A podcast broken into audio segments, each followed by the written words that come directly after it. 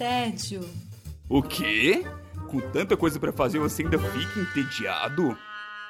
Gasta mais tempo escolhendo o que vai assistir do que assistindo? Ah, então vem com a gente. Vai começar agora o Contra o Tédio.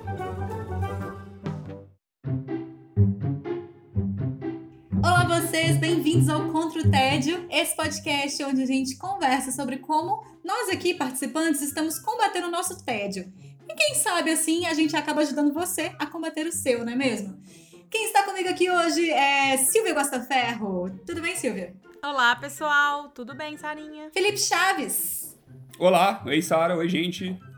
E o Wesley Alves. E aí, galera, tudo bem com vocês? Começando logo o nosso podcast, agora a gente voltando né, de uma edição especial, a gente volta para nossa edição mais conhecida do nosso público, já que a gente tem vários episódios para você ouvir. Se você ainda não ouviu nossos vários episódios, volta lá na timeline. Tava louca para falar isso, eles. né?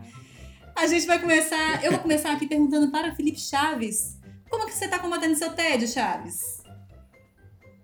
Então, eu estou combatendo meu tédio com o que já estava determinado para mim, já que o livre-arbítrio é uma pura ilusão.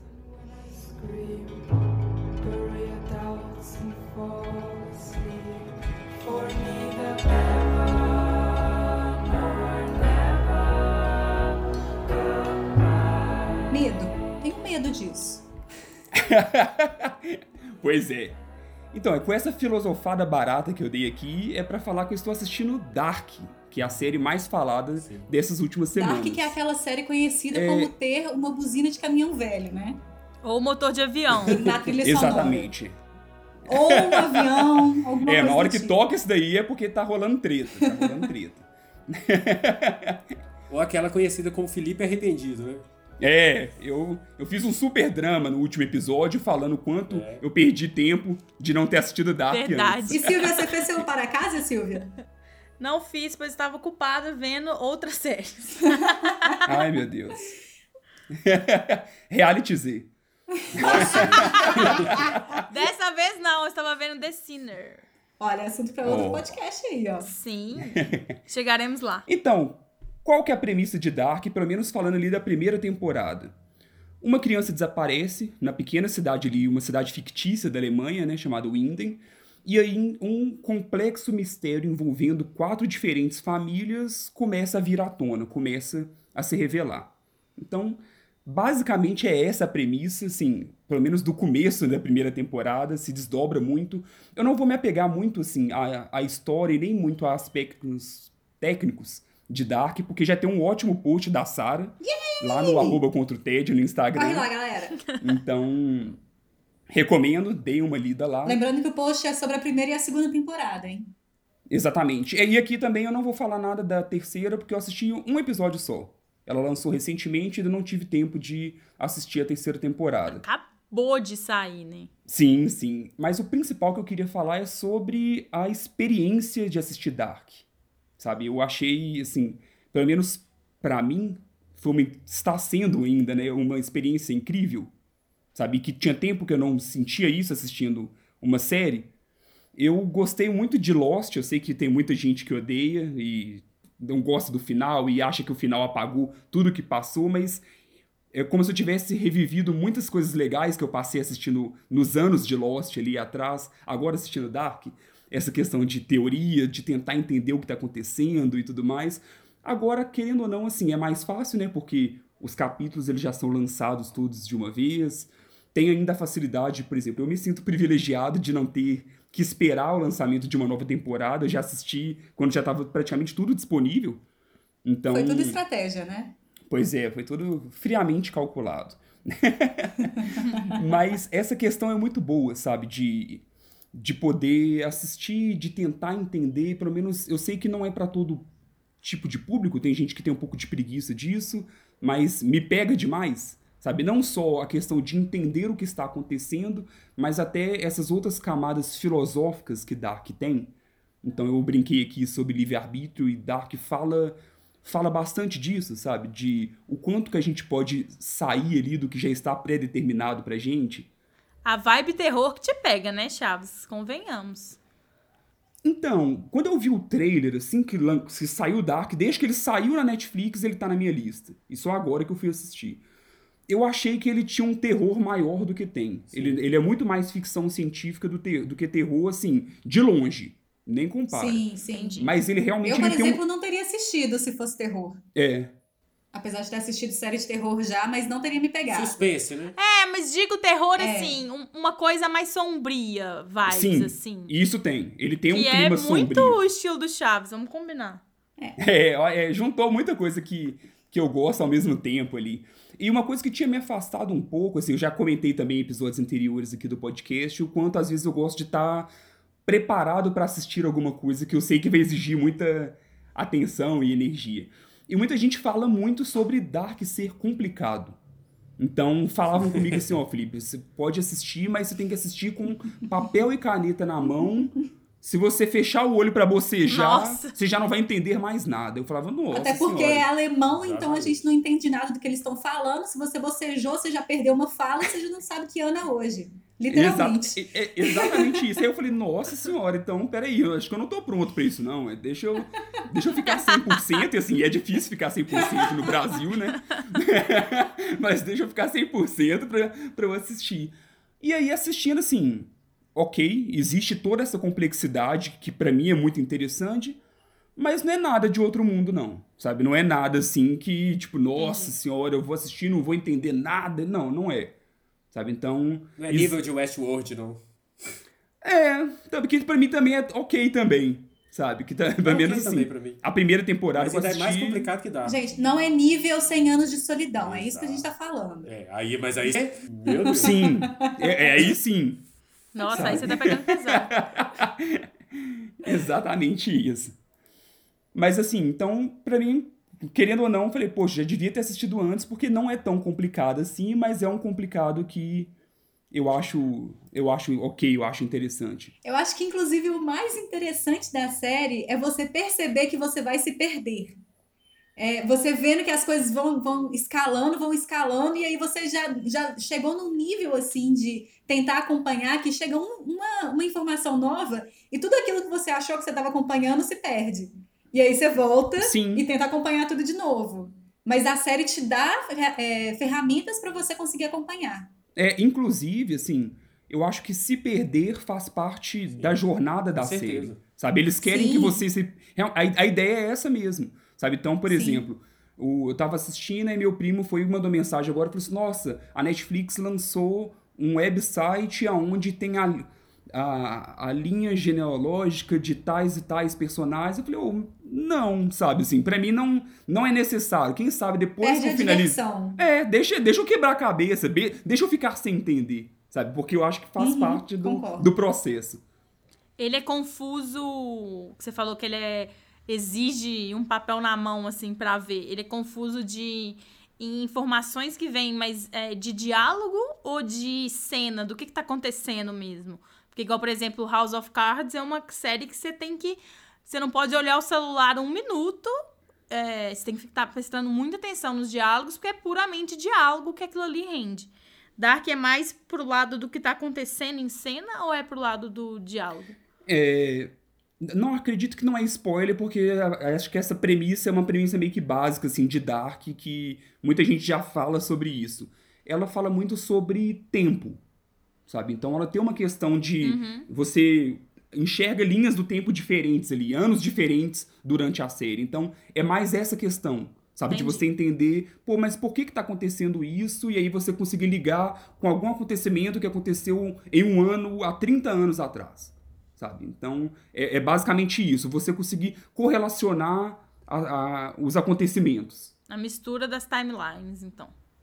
Exatamente. Sabe? E que muitas vezes não é, por exemplo, dentro do mesmo episódio pode falar de três, quatro timelines diferentes. Eu acho assim que, por, por exemplo, você falou aí sobre a, a dificuldade. Uma prova de que ela não é tão complexa quanto muita gente pinta é a questão da- do sucesso que ela fez. Eu conheço muita gente que, normalmente, quando você fala que a série é complicada, a pessoa foge e a pessoa ficou presa em Dark e conseguiu assistir até o final e conseguiu pegar a- as ideias de, que Dark passa. E uma, uma coisa legal é o seguinte. Igual, por exemplo, algumas séries, igual você falou, Silvia, do House of Cards. Esse, House of Cards, é, ele é complexo porque você perde e já era, né? Beleza. Só que o Dark, ele é bem didático. Ele, ele chega em algum momento que ele te reexplica alguma coisa com outra cena, entendeu? Então acredito que não tem essa dificuldade. Exatamente. Ele é muito repetitivo para você ter Entendi. certeza do que Ah, você então é bom. entendeu ali. Tanto que Isso. tanto repetitivo para te mostrar você achou que era isso, mas não é, quanto É. repetitivo para falar você achou que é Entendi. isso e é. Sabe? Então eu acho ele bem didático mesmo. É, então se você perdeu um ponto no segundo episódio, ok, você pode capturar ele de novo lá na frente, sabe? Acho que é essa, essa que é a principal questão. A série ela vai te, ela vai te mostrando as situações aos Entendi. poucos. Quando você fica perdido, você realmente fica perdido. Quando você perde esse ponto aí no segundo episódio, você realmente vai ficar tipo, não, mas calma, mas não, você realmente fica perdido. Mas ela em algum ponto vai te mostrar de novo o que, que você perdeu. Você percebe que foi por querer, que era, foi feito pra você se perder mesmo. né? Não é Sim, algo- mas assim, por exemplo, igual a gente tava falando, se você é, se perdeu porque você tossiu. e aí você perdeu um, um momento ali chave. É, nesses, Ah. nesses pontos, ela também te dá uma, uma segunda chance de, de Vocês entender. estão embolando minha cabeça, gente. Eu vou ter que ver esse negócio o mais cedo possível. Parabéns, você chegou no mundo de Dark. É, Já, já tá com esse para casa aí, hein? Eu tô, gente. Devo, não nego, pago quando puder. É, e assim, eu fico muito feliz de ver uma, uma série alemã fazendo tanto sucesso. E, e engraçado que, assim, lançou agora a, a terceira temporada. Terceira e última, E- é legal lembrar isso, né? Sim, terceiro e último, é o desfecho da história mesmo. E assim, eu posso ter comido mosca, mas eu não vi nas outras temporadas que teve um sucesso tão grande igual agora, assim, pelo menos se for olhar meu YouTube, olhar meu Twitter, meu Instagram, é dark o Ah, tempo é o inteiro, sabe? Todo mundo esper- anjo, tava esperando muito não tá esse assim, não. desfecho da história. Não, não. Eu vi hoje uma tirinha da Dona Nésia falando sobre Dark. Olha só, Então, assim, eu acho que realmente agora, na terceira temporada, eles alcançaram um nível um pouquinho maior ali do que. Ah, não. Tava é, tá o outras. nível, porque tá um monte de gente falando sobre, mas é, acaba que, como vocês estão vendo, o algoritmo funciona desse jeito, né, gente? Só vai multiplicando o negócio. Porque pra mim não tá aparecendo nada, por exemplo. Tô dizendo assim. O que eu vejo é que de quem comenta. Isso, eu falando até mesmo do próprio Instagram do Contra o Tédio, sabe? Que, querendo ou não, o algoritmo já mostra outras páginas de filmes e de séries e tudo. É. É só Dark. Tá na É moda. Dark o tempo inteiro. Então, tá, tá na boca do povo. E esse, essa, essa série é uma prova de que o marketing boca a boca funciona, cara. Porque assim, ela não começou tão assim, mas as pessoas que foram assistindo foram falando tanto, falando tanto, e outras pessoas foram assistindo, que ele chegou nessa terceira temporada com muito mais gente interessada do que poderia estar. Eu acho isso bem legal. E, e sobre a questão dela ser uma série alemã e tudo, é, tem, tem também toda a questão da série ser muito bem feita, né, cara? Assim, você. Demais. Eu, eu não esperava, sabe? Quando falou que era alemã, eu falava, deve ser legal, mas eu não esperava uma série tão bem feita, com os atores, com as atuações tão boas, sabe? É, eu sei, igual eu falei, eu não vou nem reforçar muito do aspecto técnico, porque já tem o post falando Isso. muito sobre isso, mas é trilha, toda a fotografia, tudo pra mim é impecável.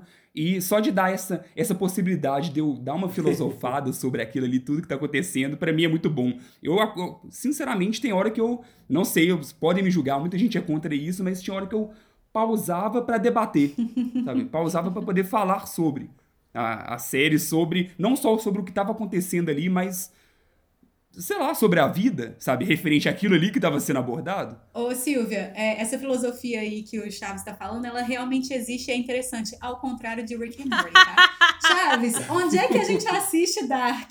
Então, Dark está na Netflix, é, acabou de lançar, então, a terceira e última temporada, e é isso. Um dos originais da Netflix de maior sucesso. Vá ser feliz. Ou não. Ou não. Vamos seguir aqui a nossa conversa. Agora a gente vai falar de uma coisa um pouco mais tranquila, de mais fácil compreensão. Vamos falar de quê, Silvia? Como é que você tá combatendo seu tédio? Eu estou combatendo meu tédio com comédias românticas de ação.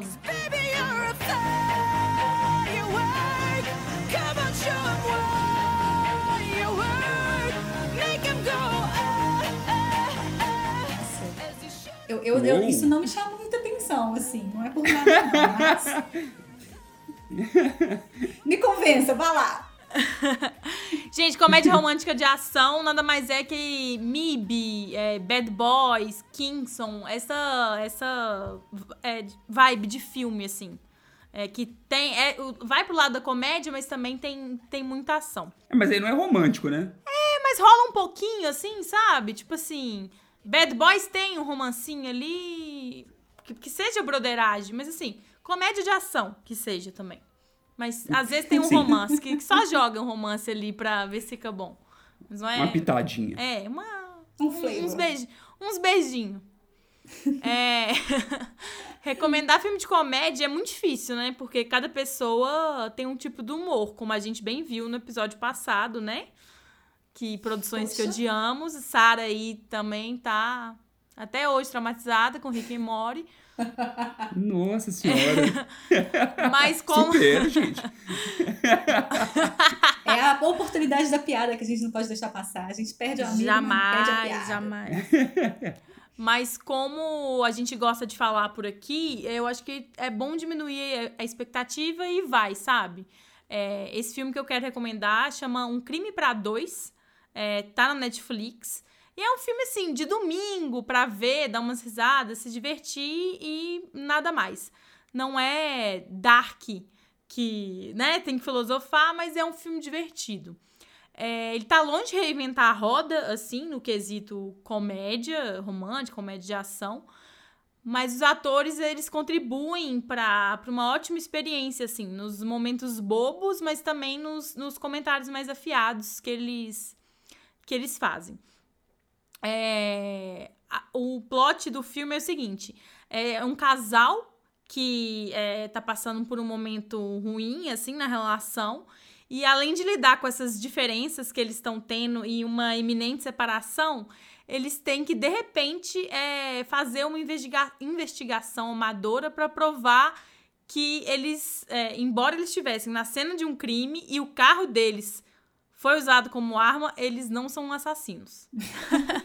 então, assim, é muito bagunçado. Ah, detalhe: o cara que morreu é um homem misterioso que eles não conhecem, que eles dão o apelido de bicicleta. Sucesso. Então, assim, o filme ele tem muita referência de cultura pop. É por isso que eu acho que eu gostei muito do filme, assim. Eu literalmente tive uma hora que eu tive que pausar o filme pra rir. Porque eu não tava conseguindo fazer outra coisa a não ser rir, assim. Isso é bem raro pra mim, eu dar essas risadas, assim.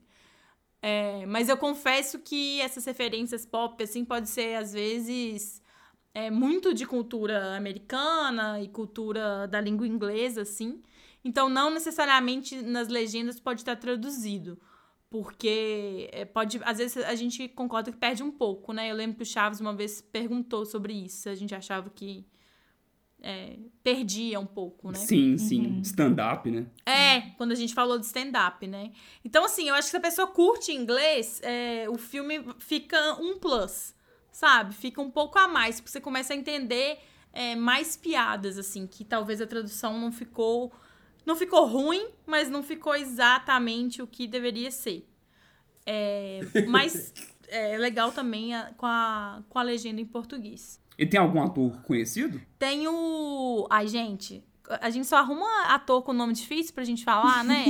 Kumail Ninjami, que é aquele paquistanês americano que ele fez que ele faz Silicon Valley. Sabe? Ah, sim, eu sei quem é. É, ele é, ele é eu roteirista. acho que eu lembrei agora qual filme é. Pela capa. É. Eu dele. É um casal na É um capa. casal não na é? Não capa. tenho dúvida. A atriz chama Issa Rae, eu não sei falar também o nome dela, porque, né? A gente trabalha assim. Porque a E- gente lê, a gente não fala. A gente, não, a gente trabalha assim, a gente escolhe filmes que tem atores com nome difícil e não sabemos falar. ou diretores, ou enfim, né? A gente Ou é, a gente, a gente faz assim, um dia a gente vai conseguir falar certinho tudo. É, e aí, e ele é roteirista, ele é comediante, ele é, ele é um cara bem legal, assim. A gente até aqui em casa fez uma maratoninha de vários filmes dele, assim, foi até bem legal. Ele, eu curti a- o tipo de comédia que ele, que ele tá fazendo, assim. Boa. E, e você recomenda pra que tipo de pessoa esse filme, Silvia? Gente, eu, eu recomendo pra quem gosta de comédia, né? Doutora Sara, a gente não pode recomendar comédia porque fica difícil. Mas a- eu e o, e o Alex, meu marido, a gente gosta de ver umas bobagens às vezes, de não estar com saco pra ver filme pesado, ter que ficar pensando nada. Uhum. E, e, tipo, nos diverte, assim. Tipo, num domingo, ver um filme de boinha, assim. Então, é aquilo que o Chaves tava falando, que ele falou com A Morte te dá parabéns, de tipo... Aham. Vai com a expectativa baixa que você pode achar o filme divertido, assim. Se diverte, no final das contas. Sim. Sim, sim. Filme pra distrair, bem, né? bem divertido, assim. Eu ri muito, gente. Então, pra quem gosta do tipo. De quem gosta de comédia, vai rir também. Ah, eu, eu sei lá, tipo assim, indi- indica pra todo mundo, porque, por exemplo, eu não sou muito da comédia. Ontem eu tava assistindo Jumanji e eu ri pra caramba. Tipo assim, eu tava afim de ver alguma coisa à toa. Aí, e ó, falei, tá ah, vendo? vou assistir isso. E eu ri, gostei. E nem é minha praia, mas eu gostei. Porque eu tava na, na vibe disso. É, e Jumanji também é um clássico. Tem hora né? que a gente precisa dar umas Não, risadas. eu falo novo, tá? Nossa, Novo. Jesus. O novo é engraçado também. Exato. Eu Eu vi também, ele é muito, engraçado. Olha o meu preconceito com a comédia. Ele é bem Olha engraçado. o novo é preconceito legal. com a comédia. É. Eu, eu, Tem que amarrar a Sara na cadeira e botar ela pra Eu concordo, eu comédia. sou a favor. você ver. É, e assim, Silvia, você falou que ele é uma comédia que tem o pedacinho ali da ação. Você acha que tem um dos dois que é predominante? Ou, tipo assim, a galera que curte filme de ação talvez É mais muito? ação mesmo. É mais ação. Porque como eles têm que resolver esse assassinato, que, tipo, eles caíram numa cilada, Uhum. E aí eles têm que se resolver e eles estão fugindo da polícia, tentando descobrir quem matou a o cara lá, o bicicleta. E é muita ação. Acaba que, que o, o clima dominante do filme, assim, é ação, não é romântica. É romântico porque tem um casal, né, gente? Então- A, a- a indústria não pode dá ver um pra casal fugir do- virar um negócio romântico, né? É, não é muito romântico, mas é um casal. Então, falar que não tem romance também é. Me convenceu, eu vou ver esse filme. Ele tá na minha lista. é legal, Eu Wesley, digo você que vai ele tá gostar. na minha lista. Sara, eu acho que até você vai gostar, porque tem umas referências a Tarantino, assim, mas igual eu falei, tem que prestar atenção na Sim. legenda em Não, inglês. beleza, eu vou colocar a legenda em inglês ao invés de português. Mini spoiler, mas tudo bem. Não, tá, não, Ah, é, não é como se importante. não fosse a primeira vez que alguém fizesse referência ao Tarantino, né? Então, Light, light. É, sim. não, tá valendo demais. E essas referências, elas são legais porque elas acabam trazendo outros públicos, né, pro Sim. filme. sim, com certeza, porque... E o legal é que nossos Né, ouvintes vai ficar procurando, né? Qual que é a referência que ela falou lá? Ah, É tipo boa, isso, é o desafio do easter egg. É tipo você assistir um filme novo da Disney. Isso. Você tava sempre procurando qual que é o easter egg que eles esconderam. Inclusive, foi na parte que eu tive que pausar pra rir, porque eu tava praticamente engasgando de tanto rir. Mas sucesso, cumpriram a missão. Pois é. Gente, então, Crime pra Dois tá disponível no Netflix. Assistam. Muito bem, muito bem. Seguindo com a nossa programação aqui oficial, a gente vai com o Wesley. E aí, Wesley, o que, que tá fazendo você combater o TED dessas, dessa vez? Eu ando pensando, combatendo o tédio e raciocinando aqui o que eu faria se eu tivesse o maior poder de todos, o poder de controlar a morte.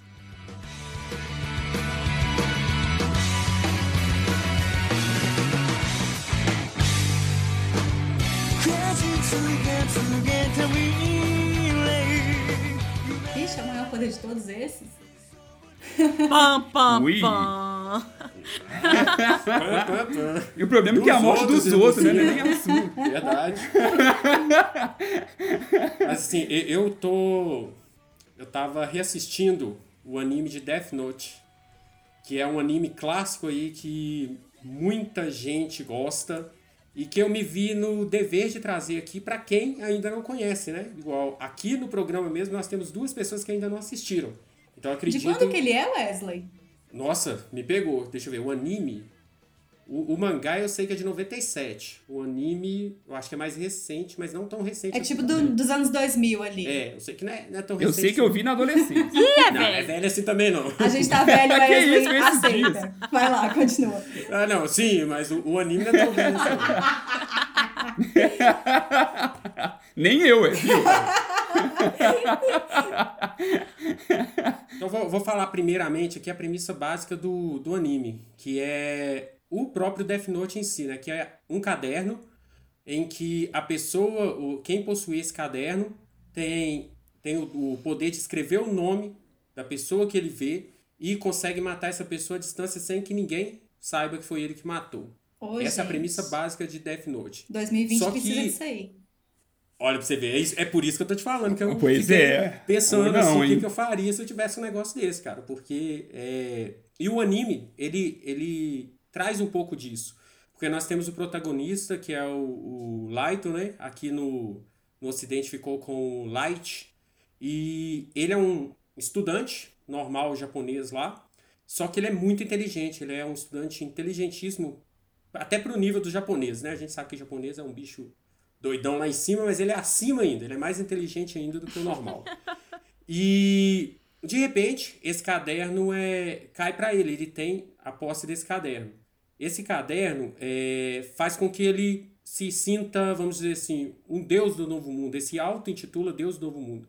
Por quê? Porque ele acredita que a justiça ela é falha e que as leis elas não punem os bandidos da forma como deveria.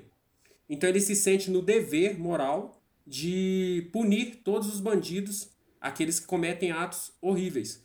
E o caderno, ele necessita de uma coisa, ele precisa que o seu, o, o seu possuidor, ele veja o rosto da pessoa e saiba o nome correto da pessoa para que ele consiga atingir os objetivos. Só que o anime tem uma, um- uma coisa legal demais, porque nós temos um outro pro- protagonista do, do anime, que é o L, que é um detetive super inteligente também e que aceita pegar esse caso, porque a polícia não estava conseguindo resolver. Qual que é o E- caso? O caso é justamente o Kira, né? Que é o que ele se auto-intitula. Auto-intitula. Auto-intitula Kira. Isso, auto-intitula Kira. Falhou agora, é, seria um alter ego, vamos dizer assim. Ele. Então ele começa a matar os bandidos. E o L pega esse caso para descobrir quem é esse Kira que tá matando esses, esses caras aí de uma forma que a polícia normal não conseguiria descobrir. Basicamente, o plot do anime é esse. É, fica aquele, aquele jogo de gato e rato ali, sabe? Um procurando o outro, só que assim, é, é um, existe todo um exagero do quão os dois são Sim. muito inteligentes. São muito sabe? inteligentes. Então eles estão. É como se fossem as duas pessoas mais inteligentes do mundo disputando, Animes. um, um tentando procurar o outro. Enquanto um. Existe todo um exagero que só o anime é Exatamente. capaz de te dar. Exatamente. Então é, é como se fosse o, o. Porque o L, L também não é o Isso. nome dele, né? Então é como se fosse o, o Kira tentando descobrir o nome do L pra escrever no caderno e matar, e o L tentando descobrir quem que é o Kira pra prender. Então é. Entendi. Basicamente é isso. Mas é muito interessante, igual até voltando na premissa aí que o Wesley falou, porque mostra ele achando esse caderno, antes tem um prelúdiozinho ali dele meio com nojo de como o mundo Isso. tá, sabe? Ele meio um pouco da personalidade dele. Ele testa e fica com medo quando ele vê a consequência e tal. Aí mostra tipo assim que passou poucos dias depois, e aí quando mostra o caderno, o caderno tá páginas e páginas escritas. Canetou Sabe? a Ver galera. o quanto que ele, ele viciou naquilo. Exatamente. Tem todo um negócio de poder corrompendo ali, sabe? Então, de é, grandes início. poderes vem grandes Exatamente. responsabilidades. É, é, tem, um, tem um quê de Breaking Bad ali nessa construção, sabe? De no início ele queria ali, ele tinha um porquê e aí depois ele vai sendo meio que consumido pelo poder, sabe? Ele quer Uhum. ser conhecido também depois, tanto que todo mundo sabe da existência dele depois. Ele A nem- nem- vaidade ali, né? É, então é Ô, É bem Felipe, e o- anime ele discute muito a forma de vulgar ter essa justiça, qual a forma correta que deveria ser. Então, o, o, o Light, ele, ele acha realmente que ele está certo. Então, o anime tem toda essa discussão sobre o que é certo e o que é, o que é errado no pensamento do, do, do Light. Porque o L, o L, ao contrário do, do Light, ele crê firmemente que a justiça é a resposta. A justiça, as leis humanas, né? As leis da, da polícia, as leis que são feitas, elas são realmente a justiça e são a forma correta de se fazer justiça, entendeu? Então, assim, tem toda um, um- uma luta de intelectual entre os dois que o anime aborda. E ele entra em alguns assuntos interessantes, por quê? Porque ele entra, por exemplo, numa, num, num, num espectro diferente. Porque a gente está acostumado, os filmes ocidentais que a gente está acostumado assim, ele tem muito é, lutas pessoais, sabe? E o japonês em si, ele tem muito essa questão de debater é, o que está além do pessoal, o que está além de pessoa, né?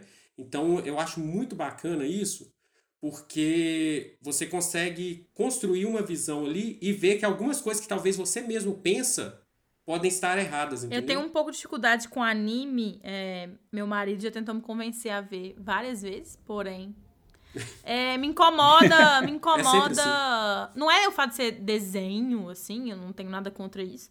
Mas me incomoda um pouco é, o exagero na fala, tipo, ai, ai, ai, tudo é muito sofrido e tipo, gritado, Gritado demais. demais, né? A pessoa que mais grita no mundo fica incomodada com o grito da galera, mas assim.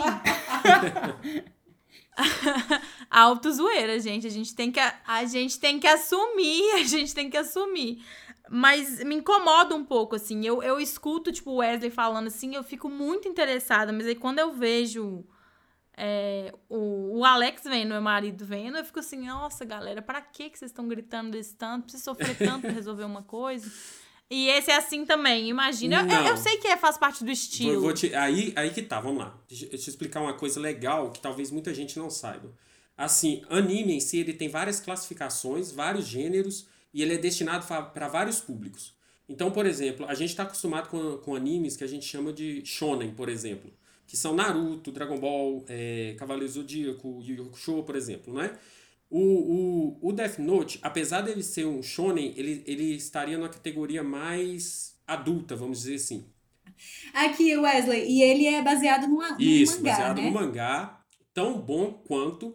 E o legal, olha só, até indico para você que leia o mangá, se você conseguir ler, ou tiver um amigo aí, né, que a gente tava conversando em off aqui, o mangá ele tá meio que esgotado na maioria do- das lojas. Então, se você tiver um amigo de repente que pode te emprestar ali, olha só, incentivando a- ao, ao- ao empréstimo. Mas leia, porque o- tem uma coisa bacana que as obras elas se diferem. Chega num determinado ponto, o mangá tem um final diferente do anime. Então, quem assistiu o anime Ah, é vai ver o mangá. Quem leu só o mangá vai ver o anime, porque tem coisa surpreendente. Eu não sei se, se o Wesley concorda, mas assim, o, o anime ele é dividido em duas partes. Pra mim, a primeira é o suficiente. Sabe? Sim. Então, não tem por que assistir. É como se Sim, fosse pra mim também. duas sagas ali. Big Little É, Lies. exatamente. é, é- é isso aí. Igual o Big Little Lies. Se você não pegou a É, referência, é. volte ao episódio 1. Exatamente. É o episódio 2. Isso. Ah, tá, desculpa. Eu, conc- eu concordo com isso, Felipe. E, e é até interessante, eu não sei se você já leu o mangá, você já leu? Não. Então, pra você também, por exemplo, ler seria interessante porque do meio pra frente justamente é onde tem as maiores diferenças entre os dois. Mas aí vale Entendi. a pena ler porque é legal ou só pra ver a diferença? Vale? Não, porque é muito bom. O mangá de Death Note é, é muito bom, muito. É, aonde que você vê? Tem, tem um, uns- um streaming específico de anime ou ele tá em alguma plataforma mais comum? Ele tá no Netflix. Ah, legal. Então pode assistir na Tá Netflix. fácil de achar. Tá fácil, está É, fácil. Tá fácil e aproveita e vê lá, tem três filmes também. Os japoneses, tá? Corram do, do, do filme americano. Corram. Não vejam. Teve um remake americano que todo É mundo fala que é desastroso, desastroso. Eu nem, eu nem animei de, de encarar, não, porque o, o anime é muito bom. Mas aí, só uma curiosidade. Quantos episódios tem, mais ou menos? O anime são 37 episódios. Bem curto. Então não é tanta coisa assim, não. Não. Diz a pessoa que vê maratona de Friends uma vez por ano. Não, e na boa, assim, até mesmo quem não é do anime, isso que eu tô falando, recomendo ele é demais assistir o primeiro capítulo. Assiste o primeiro capítulo de Death Note, que eu tenho, a chance de você Muito gostar é muito grande. Porque já mostra toda essa premissa que nós falamos aqui. Os episódios têm quanto tempo? 20 minutos cada episódio. Sucesso. Nó, Ah, tá. tranquilo demais. Bom demais. Fechou. Então a gente assiste Death Note na Netflix, certo? Isso aí. E eu vou terminando assim o, o episódio de hoje. Eu fui combater meu tédio, na verdade, celebrando o Dia do Orgulho LGBTQIA.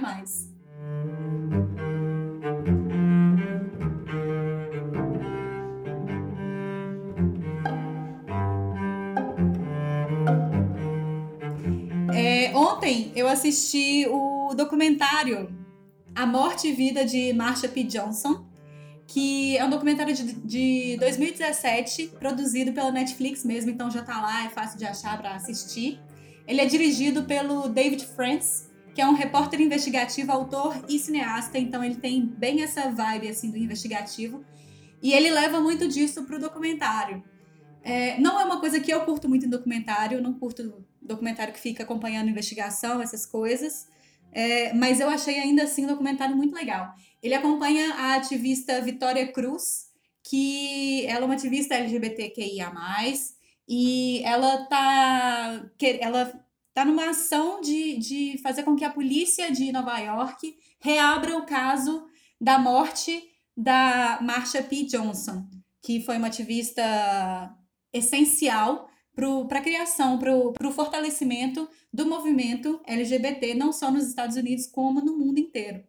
Então, a, a Vitória, ela, uma, ela percebe que, tanto na época que a Marcha foi encontrada morta, que ela foi encontrada morta em 92, no Rio, encontraram no Rio Hudson o corpo dela, e a polícia deu o caso encerrado como sendo suicídio.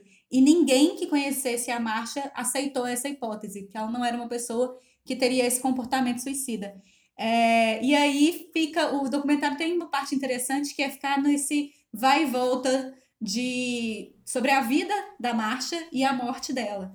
Então você acompanha as duas partes, que fica bem interessante. Eu acho isso muito legal. É, então a gente entende ali todo o porquê da Marcha ser uma pessoa essencial na luta LGBT é, dos anos 60 e até o ano que ela foi morta, né? Que ela foi encontrada morta.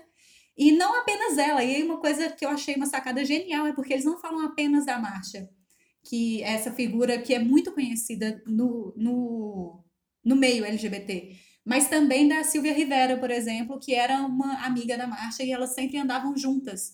E as duas estavam na, na, na linha de frente da revolta de Stonewall, que foi a revolta que aconteceu no dia 28 de junho de 1969 e que criou uma, uma, um contexto, criou uma possibilidade de tudo que. da, da mudança que a gente percebe no, na luta pelos direitos LGBT. É, e não o, o documentário ele ainda passa por, pelo, por, pela figura da marcha, de ela- eles conversam com vários amigos dela, então conversam com amigos dela que ainda estão vivos, conversam com amigos dela que já morreram e que tem gravação deles, e vai criando essa, essa noção pra gente de quem ela era. A Marcha, que era uma travesti negra, bissexual, e então ela tinha vários pontos ali que, que, que brigavam com a sociedade, né? Principalmente. Se ela briga com a sociedade hoje, 2020, imagina lá nos Sim. anos 60, o tanto que aquilo ali não era uma luta, literalmente, para viver. Tem umas falas maravilhosas dela, assim, incríveis.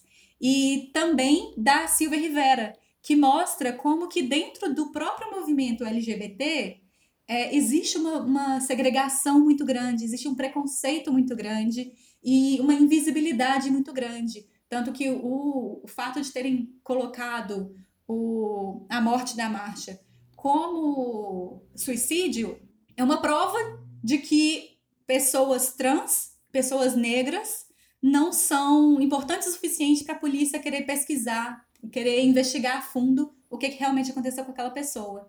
Mas o documentário, ele leva para algum indício do que, que pode ter sido? Sim, ele leva para um indício, porque a revolta de Stonewall aconteceu num bar, numa época que bares eram proibidos de terem frequentadores homossexuais. É, e esse bar de Stonewall, o Stonewall Inn, ele era controlado pela máfia e eles aceitavam que homens gays frequentassem o bar. Só que ele acabou sendo muito frequentado por drag queens também. E a polícia sempre batia no bar pra multar e prender a galera, só que eles sempre conseguiam é, assim, uma parte sempre ia, às vezes ia uma galera presa, outras vezes não, a máfia pagava pra polícia deixar a galera embora.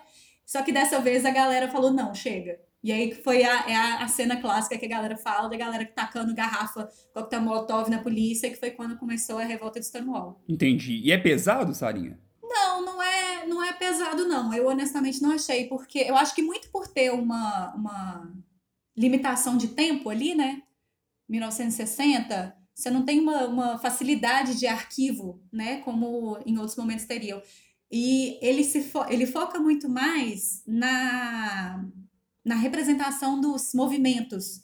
Então, das, das é, manifestações que, que eram feitas, e, e essas coisas assim, sabe? Então ele, ele, ele, ele tá numa visão muito mais política da situação toda do que numa, numa visão meio dramática, sabe? Até porque eu acho uma coisa que pode ser interessante, porque a Marcia era uma pessoa que, pelo que eles mostram, era uma pessoa muito de bem com a vida. Então, eu acho que se eles pesassem na carga dramática do documentário, não seria sobre ela, sabe? Sim, legal. Você falou que é uma série documental? Não, é um filme documental. Ele tem uma hora e 45. É, pareceu muita coisa, né? Pelo o, o tanto de coisa que você tava falando, me pareceu que era uma série, eu acho. Porque pareceu que tem muita informação, assim, pareceu é, Sim. muito rico. Muito. E só uma coisinha, é, uma coisa muito legal dele é porque, além disso tudo que eu falei, ele também coloca em paralelo o julgamento de um caso de assassinato de uma transexual negra nos Estados Unidos, no Harlem, acontecendo no momento em que a Vitória Cruz está buscando o, a reabertura do caso da marcha. Então, assim, a marcha foi.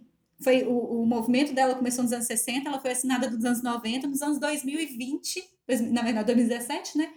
É, tá acontecendo isso de novo. Em 2017, por exemplo, foi o mesmo ano que a Dandara dos Santos foi morta, assim, assassinada no Brasil de uma forma horrorosa e tudo mais. Então, é, ele sempre lembra que essa população, que a população trans, a população trans negra especificamente, ela não tem paz, ela não consegue sobreviver como uma pessoa cis, branca, heteronormativa e tudo mais, né? Sara, então, pe- pelo que eu entendi aí, porque, assim, documentários no, no geral, eles contam a história de, de, de, de algo ou de alguma coisa. Só que a história que, que realmente foi contada. Só que nesse caso aí, eles, é, o, o diretor se permitiu contar a verdade por trás do que foi é, notificado, não é isso? Não é uma verdade do que foi notificado, porque não existe uma verdade, porque não teve investigação de fato, entendeu? Assim, né? Ficou na Ah, sim. sugestão, né? De certo modo. Eu falo assim, contar o por O que trás não foi mesmo, investigado, o que não talvez. foi O que não foi investigado, porque ele, durante o documentário, o documentário mostra uma, uma cena, por exemplo, que a Vitória Cruz, ela descobre uma evidência que a polícia não sabia. Sabe? Pra, e assim, e é o tempo inteiro que ela fala com a polícia, a polícia metendo a porta na cara dela e tudo mais, para mostrar como que a polícia também é muito é, preconceituosa com isso tudo. E é bem. é- nesse caso, nesse, nesse lado, assim, é bem pesado você perceber a realidade da população trans, especificamente, né? Porque também tem as cenas de toda a segregação e preconceito dentro da população LGBT contra os trans, igual eu falei. Mas ele é bem amplo no, no, no, no assunto, porque ele usa, ao meu ver, ele usa a história da, da Marsha P. Johnson como pano de fundo para falar sobre a revolta de Stonewall e chegar até os dias atuais sobre a realidade da população LGBTQIA+, no mundo, né? Não é uma realidade específica dos Estados Unidos, apesar de todas as histórias ali se passarem prato cheio para quem gosta de ficar comparando e, e- e achando o que, que pode ser real, o que, que não pode, o que, que aconteceu, o que não aconteceu, né? Prato cheio para quem quer entender mais sobre as hipo- hipocrisias da nossa sociedade, eu diria, inclusive. É, só lembrando que o documentário é um original Netflix e ele está disponível lá, obviamente. Qual que é o nome inteiro dele? A Morte e a Vida de Marsha P. Johnson.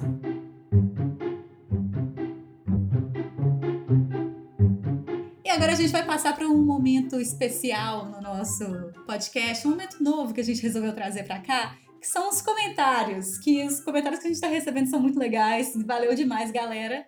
E Chaves, conta aí, o que, que você achou por lá? Pois é, né? A gente até definiu, assim, tinha batido um papo de não fazer um bloco de comentários, de leitura de e-mails, assim, até pra não alongar muito o episódio. Mas vale a pena, pelo menos a gente sempre mencionar, porque tem rendido comentário demais e, assim, é muito legal como a interação tá muito grande. Toda vez que a gente grava um episódio novo.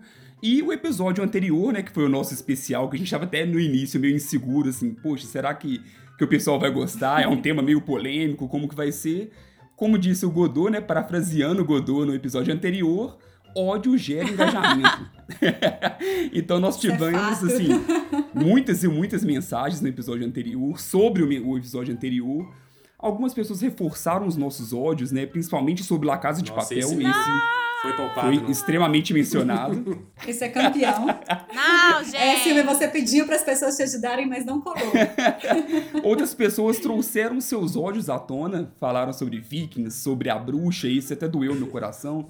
Falaram sobre vários e vários outros, então lá no Instagram, por WhatsApp, por direct, no post que a gente faz lá, então bombou bastante. Uma coisa que, eu, que a gente teve a ideia e gostaria de fazer é de mandar alguns abraços, pelo menos assim, em alguns dos episódios, para algumas das pessoas que comentam e que estão sempre ali nos prestigiando, comentando sempre, acompanhando o podcast. Então, é, o primeiro vai para Maíra, arroba Maíra Brancalhon, que foi muito legal porque ela comentou primeiro que ela falou de Rick and Morty, que ela realmente não entende como existe gente que gosta. Rick Morty já foi alfinetado nesse episódio junto, aqui, né? Eu acho que ela tá errada quanto a isso, mas ok. Tô brincando. Ela reforçou bastante também sobre a questão da diferença do até mesmo do tom dos filmes da DC pra Marvel, então ela defendeu um pouquinho ali como é que, que se trata de tons diferentes, e é muito legal porque ela mesma fala, já falou bastante com a gente que ela não acompanha podcasts e tá gostando bastante do Contra o Tédio, tá ouvindo todos os episódios, então muito obrigado pelo apoio.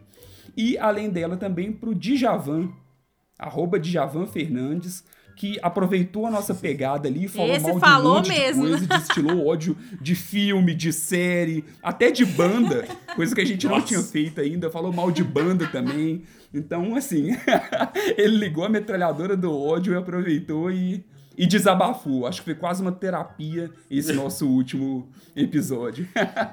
Vem com a gente, Djavan. Vem destilar ódio com a gente.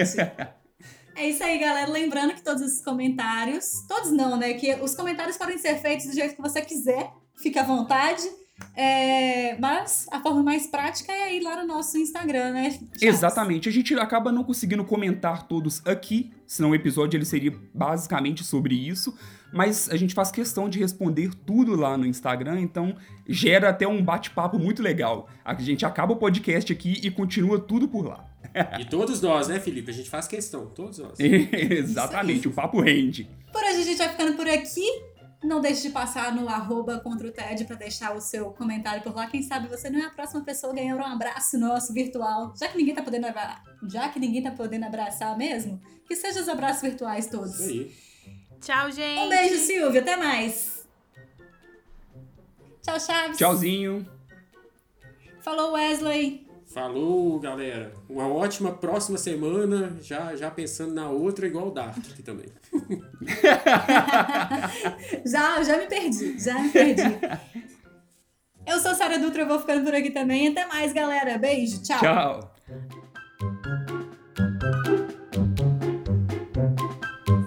Hoje, como a gente tá gravando ontem, pra você que tá escutando na sexta-feira, no dia de lançamento. Enfim, é a semana. É isso aí. Dark, é o Nossa. efeito Dark. Aí, É o efeito Dark nas pessoas. Ficou muito É, e pra você que escuta no domingo, pra você que escuta na segunda, mês que vem. Pra você que escuta, pega o calendário e saiba quando foi, dia É, 28 de legal. junho.